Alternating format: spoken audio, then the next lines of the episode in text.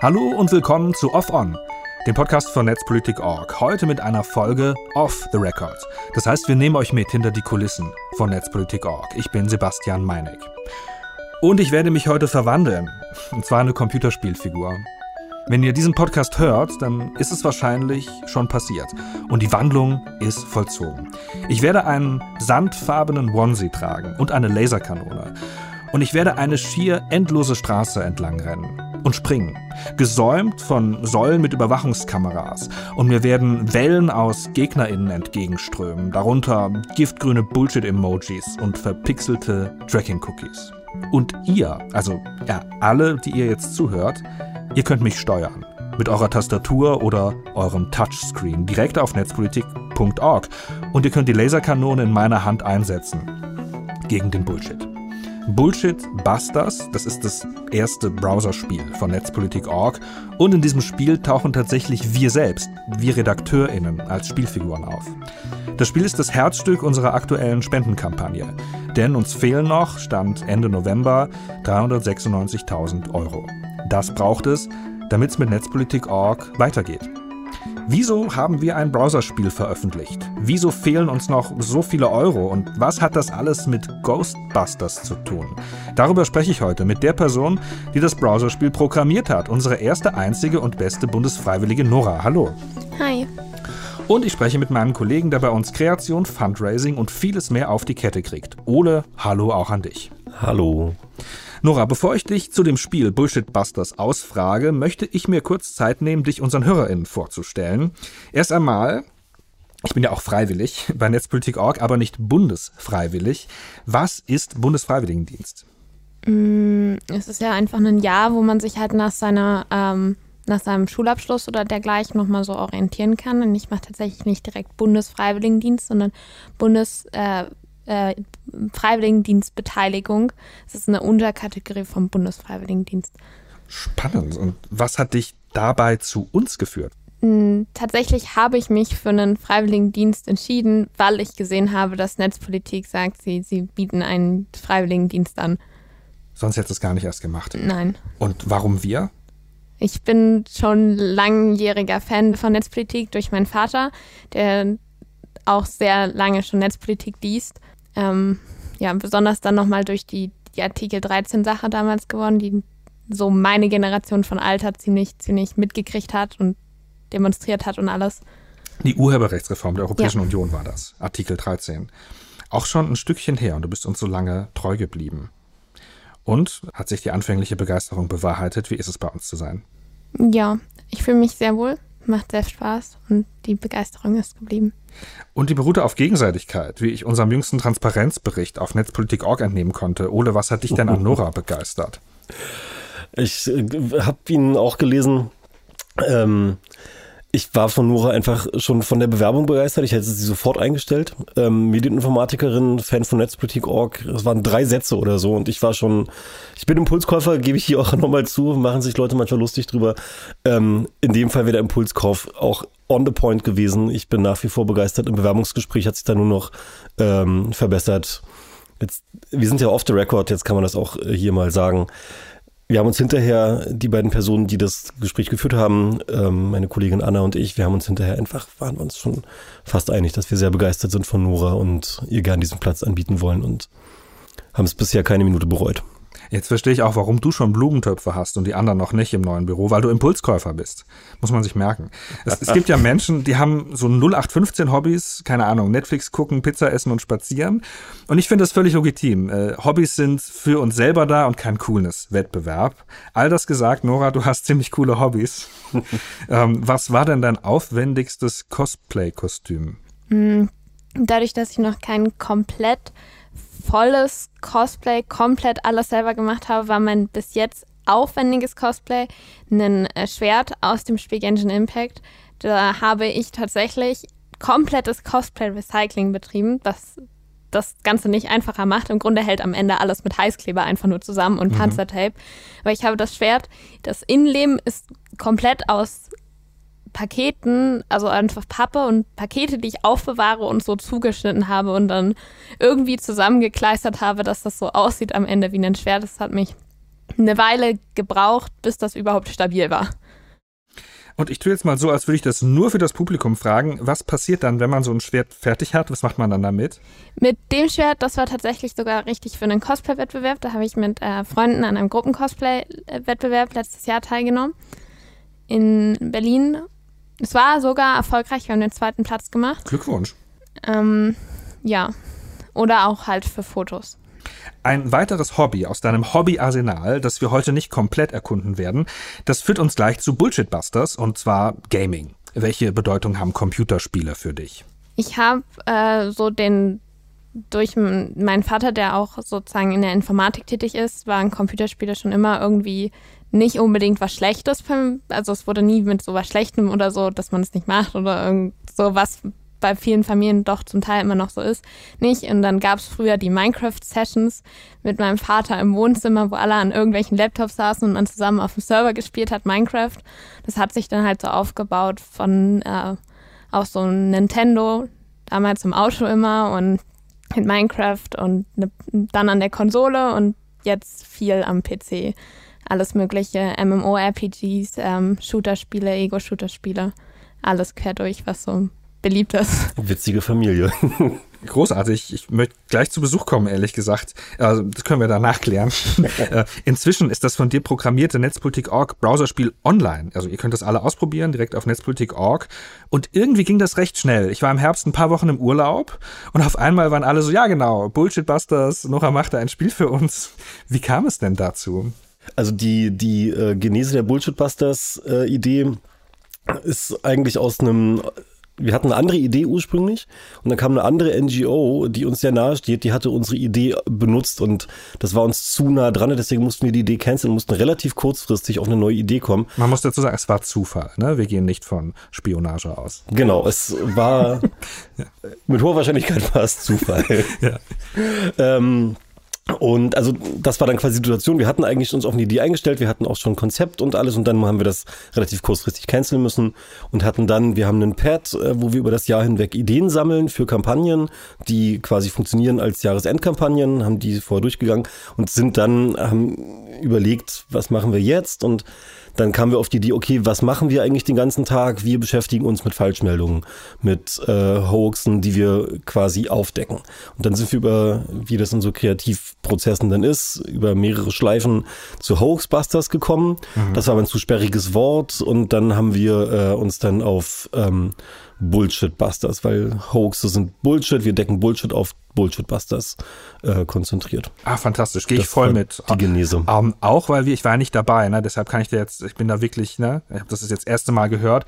Ich gehe da auch deshalb voll mit, weil es ja auch ganz klassische Fact-Checking-Redaktionen gibt und das machen wir ja eher nicht. Also diese Satellitenaufnahme zeigt nicht Panzer von X, sondern Panzer von Y. Das würde man vermutlich eher damit verbinden. Es sind ja eher diese klassischen Erzählungen ähm, aus der Netzpolitik. Beispielsweise Überwachung tut allen gut und hat keine Kollateralschäden. Das wäre genau. so, so ein klassischer Bullshit. Und ich glaube, das Wort transportiert das ein bisschen genau, das, besser. Genau, das machen wir jetzt tatsächlich auch genau in der Kampagne. Die ersten drei Beiträge sind ja schon draußen. Wir konzentrieren uns quasi, die RedakteurInnen nehmen sich aus ihren Themenfeldern drei Falschmeldungen oder Bullshits, der quasi äh, über das Jahr hinweg äh, veröffentlicht wurde oder auch schon vorher und basten den quasi mit äh, der richtigen Aussage. Da du das jetzt schon erwähnst, ich habe einen Textsnippet vorbereitet, den ich einmal kurz vorlese ähm, und alle, die sich dafür interessieren, können das dann auf der Seite nachlesen. Ich zitiere den Anfang von einem Text. Die letzte Schlacht gegen die Vorratsdatenspeicherung gewinnen wir. Massenüberwachung mit schwerem Eingriff in die Privatsphäre aller hat einen Namen. Vorratsdatenspeicherung. Wir entlarven die untoten Argumente der Befürworter, denn die Grundrechte der Menschen liegen uns am Herzen. Das ist der Beitrag von Konstanze Kurz, aka Cons, mit ihrer Spezial-Gaming-Attacke Very Constructive. So, was hat dann eigentlich Netzpolitik.org mit Ghostbusters zu tun? Also nicht direkt was, jetzt hast du mich kalt erwischt. ähm, das war quasi so die, die, äh, die Genese aus dieser Idee. Wir haben dann uns orientiert an den 80ern, wie wir letztes Jahr auch schon gemacht haben. Wir sind alle Nerds, mm. alle irgendwie aus der Nerdkultur. Wir sind alle mit Ghostbusters aufgewachsen, mit äh, Games, Pixel Games, Atari. Das ist so unsere, also ich bin scheinbar schon auch ein bisschen älter hier in der Redaktion, auch wenn ich das manchmal nicht, nicht, nicht denke. Aber so, ich habe noch mit Ataris gespielt. Also so 80s Pixel Games sind Teil meiner Sozialisation. Und in dieser, in dieser grafischen Bubble haben wir uns, in diesem grafischen Rahmen haben wir uns äh, bewegt und dann mit Ghostbusters hat man ähm, eine, schöne Vorlage, die alle kennen und die man schön, äh, schön benutzen kann. Wir haben uns dann Du hast ja den Overall schon erwähnt. Äh, wir haben uns dann den Film nochmal angeguckt, haben uns die Bilder angeguckt von Ghostbusters. Wie haben die eigentlich ihre Kulissen gebaut, ihre Requisiten gebaut und haben gesehen, okay, die haben auch einfach nur Panzertape benutzt und irgendwelchen absurden Kram, den sie sich an irgendwelche Gürtel gebunden Das haben. haben wir auch. Und genau das haben wir auch gemacht. Und wir haben das, äh, ja, wir haben es ein bisschen in Netzpolitik geholt mit Netzwerkkabeln und so ein Kram, aber im Prinzip haben wir äh, mit Gafferband und äh, Papier die Requisiten gebaut. Nun bist du ja mindestens zwei Monate jünger als Ole. Ähm, wie Nora, wie sprechen dich Retro-Spiele an? Hat das für dich eine Bedeutung?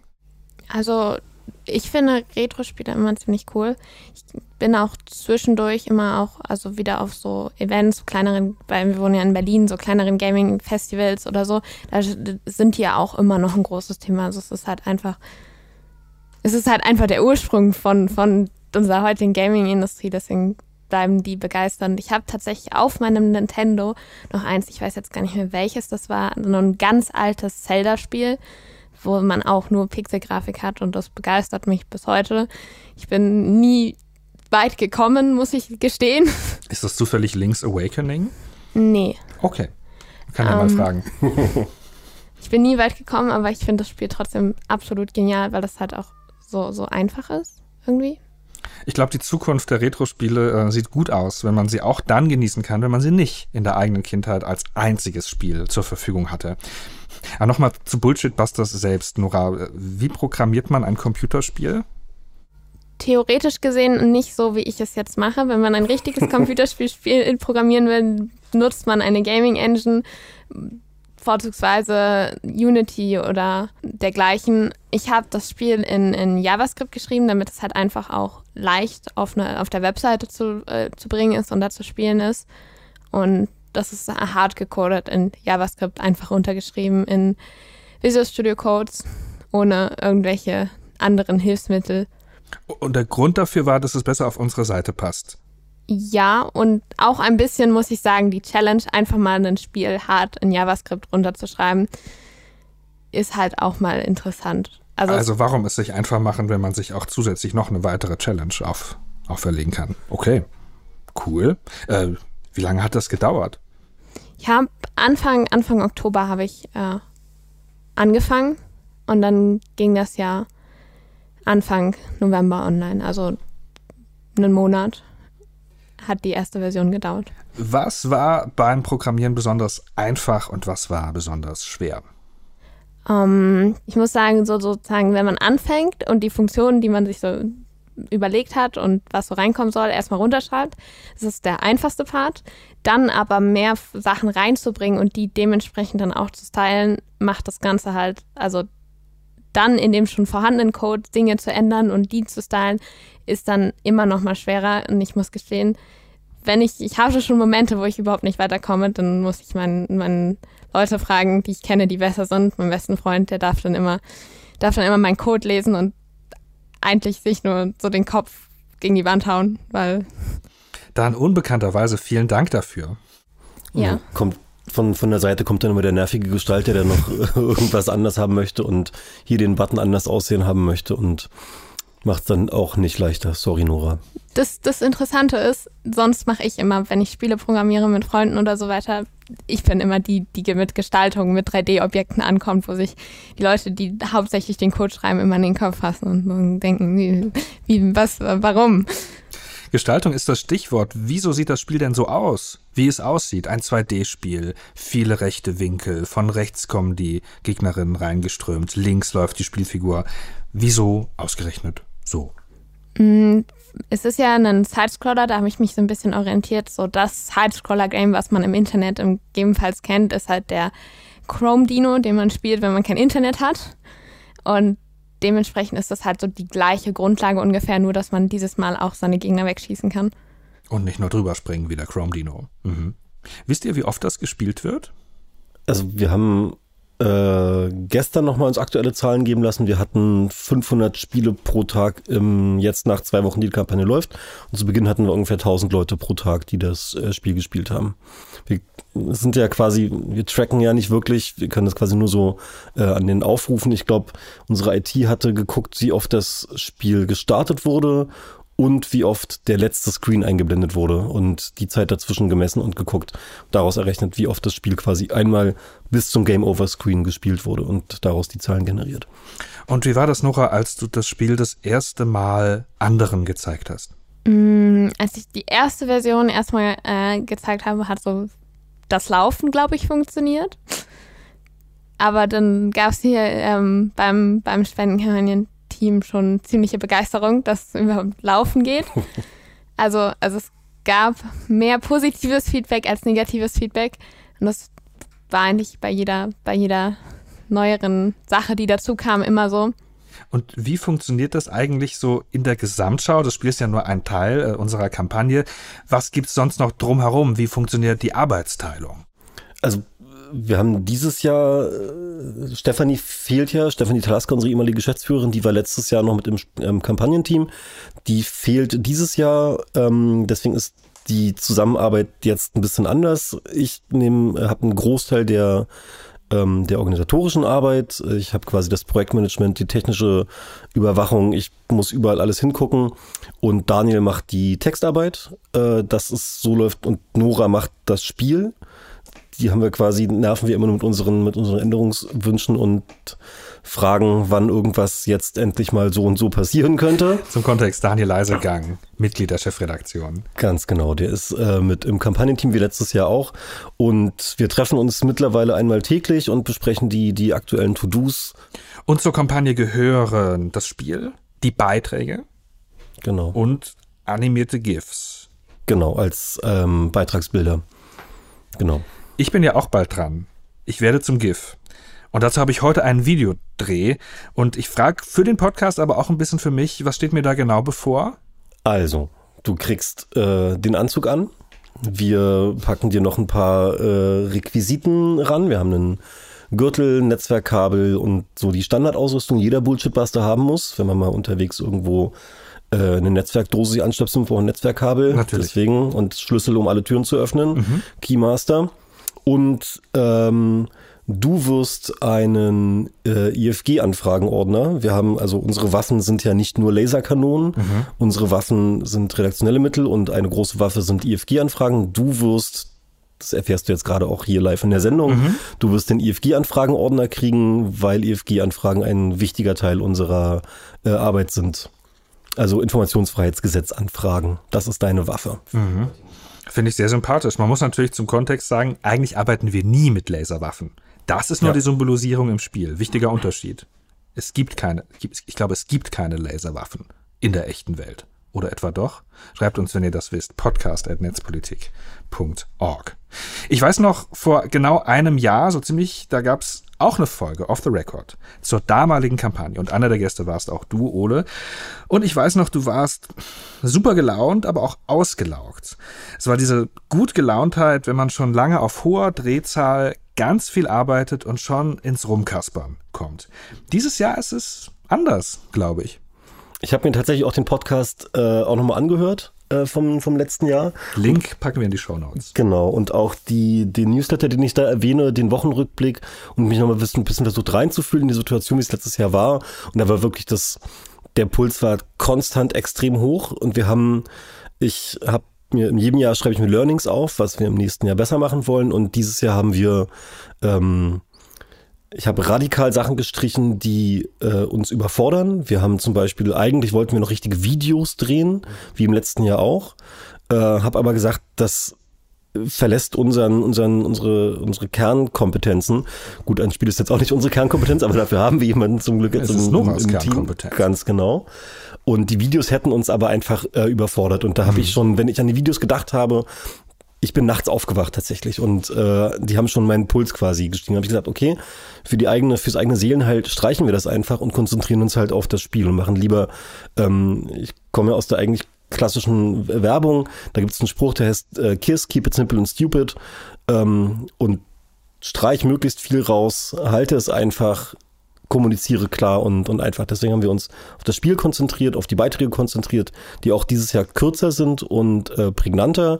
Wir haben drei Mythen, also im, im, Kern drei Mythen pro, pro Themengebiet uns rausgesucht. Wir haben ähm, Banner, Störer auf der Seite und Social Media Arbeit. Also wir machen das, was wir, was wir haben, machen wir gut und versuchen uns nicht da irgendwie zu weit aus dem Fenster zu lehnen, was dann dazu führt, dass man irgendwie gestresst ist und permanent irgendwie gar nicht weiß, wo einem der Kopf steht. Die Momente gibt es bei mir tatsächlich auch gerade, aber das ist dieses Jahr auf jeden Fall viel, viel entspannter. Mhm. Und es gibt noch einen Faktor, der dieses Jahr anders ist, die Sommerkampagne. Genau, wir Was haben. steckt dahinter? Genau, wir haben, das war auch ein Learning aus dem letzten Jahr. Ähm, wir wollten dieses Jahr über das Jahr hinweg versuchen, mehr Spenden zu, zu generieren und haben uns als, wir haben als Fundraising-Team, als Kampagnenteam, letztes Jahr haben wir weitergemacht als Fundraising-Team und haben uns über das Jahr hinweg Kampagnen ausgedacht, die wir äh, gebracht haben, auch die Sommerkampagne zum Beispiel, unsere DauerspenderInnen-Kampagnen, die tatsächlich auch funktioniert haben. Also danke auch an euch da draußen, die das jetzt tun. Wir haben die Zahl an Dauerspenden über das Jahr steigern können, was für uns bedeutet, dass wir den finanziellen Druck am Ende des Jahres auch verringern, was auch dazu führt, dass mein, äh, mein Puls am Ende des Jahres dieses Jahr ein bisschen geringer ist, weil die der finanzielle Druck nicht so hoch ist.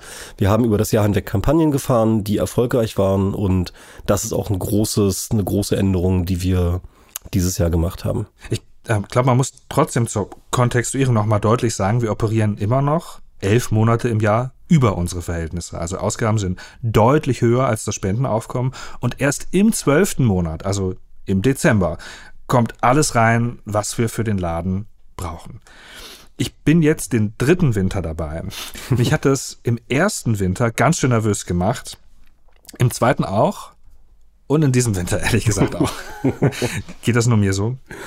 Also ähm, man, man bekommt ein bisschen Ruhe, wenn man weiß, dass das jedes Jahr so abläuft. Im ersten Jahr kann ich mir sehr gut vorstellen, dass sich das fertig macht. Das war dementsprechend die One Million for ähm, Digital Rights Kampagne die, wo uns allen quasi, wir haben uns erstmal die Schallmauer eine Million Euro durchbrechen, durchbrechen müssen. Da ging es, glaube ich, allen der Arsch auf Grundeis. Hat dann aber geklappt. Ich kann das gut nachvollziehen, dass äh, du da sehr nervös warst. Ich war es auch mittlerweile, stellt sich aber so eine, so eine Altersmilde wahrscheinlich ein, so eine, so eine Ruhe. Und man weiß, okay, es ist das ganze Jahr über so, im Dezember werden wir äh, sehr viel Geld brauchen, ist dieses Jahr auch so. Aber wir vertrauen unseren Spenderinnen, wir wissen, wie es, wie der Hase läuft. Jahresende ist bei vielen NGOs der, der Monat, wo ähm, die Spenden reinkommen. Weihnachtszeit ist so eine Zeit zum Geben. Und das ist bei uns dann auch ganz genauso. Und ein bisschen verlässt man sich drauf, aber natürlich hat man auch Angst, dass es nicht aufgeht. Also diese, diese Waage, ich mache wieder eine nivellierende mhm. Geste mit meinen Händen, diese Waage im Kopf, das ist immer ein bisschen, ein bisschen schwierig. Geht's gerade gut? Fahren wir gegen die Wand? Was passiert, wenn es nicht funktioniert? Und nochmal für alle, die uns nicht schon seit langem verfolgen, ganz grundsätzlich, wieso brauchen wir eigentlich Geld von unseren LeserInnen? Genau, wir sind als äh, spendenfinanziertes Medium ähm, quasi komplett abhängig von Spenden. Wir haben keine großen GeldgeberInnen, wir sind nicht werbefinanziert, wir sind nicht klickfinanziert. Ähm, wir brauchen Geld für unsere redaktionelle Arbeit. Der größte Posten unseres, unserer Ausgaben ist einfach Personal. Personalkosten sind 80 Prozent, neben den Räumlichkeiten, die wir, die wir noch haben. Aber ansonsten geht das ganze Geld, die ganzen Spenden zu einem aller, aller, allergrößten Teil einfach für unsere redaktionelle Arbeit raus. Okay. Wie sehen für euch eigentlich die nächsten Wochen aus? Nora. Die Woche sieht es auf jeden Fall noch so aus, dass ich an ähm, sozusagen einer zweiten Version vom Spiel arbeite. Eine zweite Version vom Spiel? Die könnt ihr dann nächste Woche hoffentlich okay. testen. Habe ich nicht erwartet. Ja, okay, bin gespannt. Mit ähm, einer, einer, einer Funktion, wo ihr dann auch sehen könnt, wer besser ist als ihr und wer schlechter. Mit einer Highscore-Funktion, mit einer teilbaren Highscore-Funktion und dann ein dazu kommendes zweites Level, was das Ganze nochmal erschwert, überhaupt einen hohen Highscore zu kriegen. Ich bin begeistert, kam unerwartet. Wie sehen die nächsten Wochen für dich aus, Ole? Ja, die, die Kampagnenarbeit ist jetzt gerade in so, einen, in, so einen, in so eine Routine gekommen. Das wird auch erstmal so weiterlaufen. Wir haben gut geplant, wir wissen, was die nächsten Schritte sind, die, die wir jetzt abarbeiten. Und Naja, es wird jeden Morgen auf jeden Fall der Spendenstand-Check sein. Das gehört zur Morgenroutine dabei äh, dazu. Aber ansonsten ist es tatsächlich jetzt einfach To-Do-Listen abarbeiten, Pläne abarbeiten, die man sich vorher gemacht hat, um äh, quasi nicht total hektisch irgendwann in Panik auszubrechen, sich das schön vorzuplanen und einfach, ja, ich wiederhole mich, To-Do-Listen abarbeiten. Das ging so viel besser als letztes Jahr, als du, ich erinnere mich, sagtest, Hilfe. ja, das war das letzte Wort im Podcast. Wollt ihr noch was loswerden, das ich nicht gefragt habe? Also mir fällt gerade spontan nichts ein, außer natürlich einen Dank an unsere Spenderinnen, die uns bisher unterstützt haben und der Aufruf auch an dieser, in diesem Moment, spendet uns gerne. Das Geld ist bei uns sehr gut aufgehoben. Ihr könnt euch täglich davon überzeugen in unseren Artikeln und Beiträgen. Ein Thema habe ich noch zum Schluss. Was ist eure Strategie, um bei Bullshit-Busters zu gewinnen? So eine richtige Strategie wird es also ab Version 2 auf jeden Fall nicht mehr geben. Das ist dann raus. Okay. Aber ich kann so viel sagen, wenn man ein bisschen auf die Hitboxen der Monster achtet, gibt es da durchaus eine Möglichkeit, relativ lange durchzukommen. Worauf muss ich achten? Auf die, wie, wie lange man mit den Monstern interagiert, sozusagen, wie lange man die Monster mit der Spielfigur äh, berührt. Und hast ah, du eine Strategie, Ole? Das habe ich. Ah, Oder hast das, du jetzt ah, eine Strategie? Ja, jetzt werde ich gleich mal. Sorry, der Arbeitstag ist gelaufen für heute. Unser Dreh wird abgesagt, Sebastian. Ich muss jetzt spielen. Verstehe ich okay, voll. das ist ein guter Hinweis. Ich habe festgestellt, dass auf verschiedenen, ähm, mit verschiedenen äh, Bildschirmgrößen das Spiel verschieden schnell läuft. Und äh, da kann man auch manchmal dann, wenn es langsamer läuft, mehr Punkte machen. Was ist euer Highscore? Der ohne, ohne Bugs oder der jetzt, wo das Spiel richtig funktioniert? Vielleicht letzterer.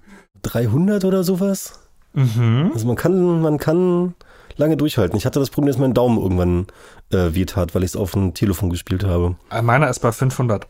Wow. Da bin ich schon ein bisschen stolz. Und hast du überhaupt einen Highscore, den man ernst nehmen kann, oder testest du ohnehin immer nur in der Debug-Umgebung? Ich muss wirklich sagen, dass ich nur teste und mich noch nie so rangesetzt habe und gesagt habe, ich stelle jetzt einen Highscore auf. Ich habe schon ähm, ganz, ganz bugfreie Highscores natürlich aufgestellt und ich habe nichts dafür im Code geändert. Ähm, ja, aber ansonsten muss ich sagen, dass ich noch gar keinen Highscore oder so habe. Ihr habt Fragen oder Feedback zu diesem Podcast. Ihr habt meinen persönlichen Highscore von 508 bei Bullshitbusters geknackt und möchtet gelobt werden. Dann schreibt uns an podcast.netzpolitik.org. Bitte gebt unserem Podcast auch eine gute Bewertung, damit ihn andere besser finden können. Dieser Podcast und alles, was wir sonst machen, wird über Spenden finanziert. Mit eurer Spende macht ihr möglich, dass es uns überhaupt gibt. Außerdem bedeutet eure Spende Solidarität für andere, die gerade kein Geld übrig haben und trotzdem Netzpolitik.org hören und lesen. Deshalb, wenn ihr das könnt, unterstützt uns bitte unter netzpolitik.org/spenden. Liebe Nora, lieber Ole, danke, dass ihr dabei wart. Danke für die Einladung. Dankeschön. Bis zum nächsten Mal. Tschüss.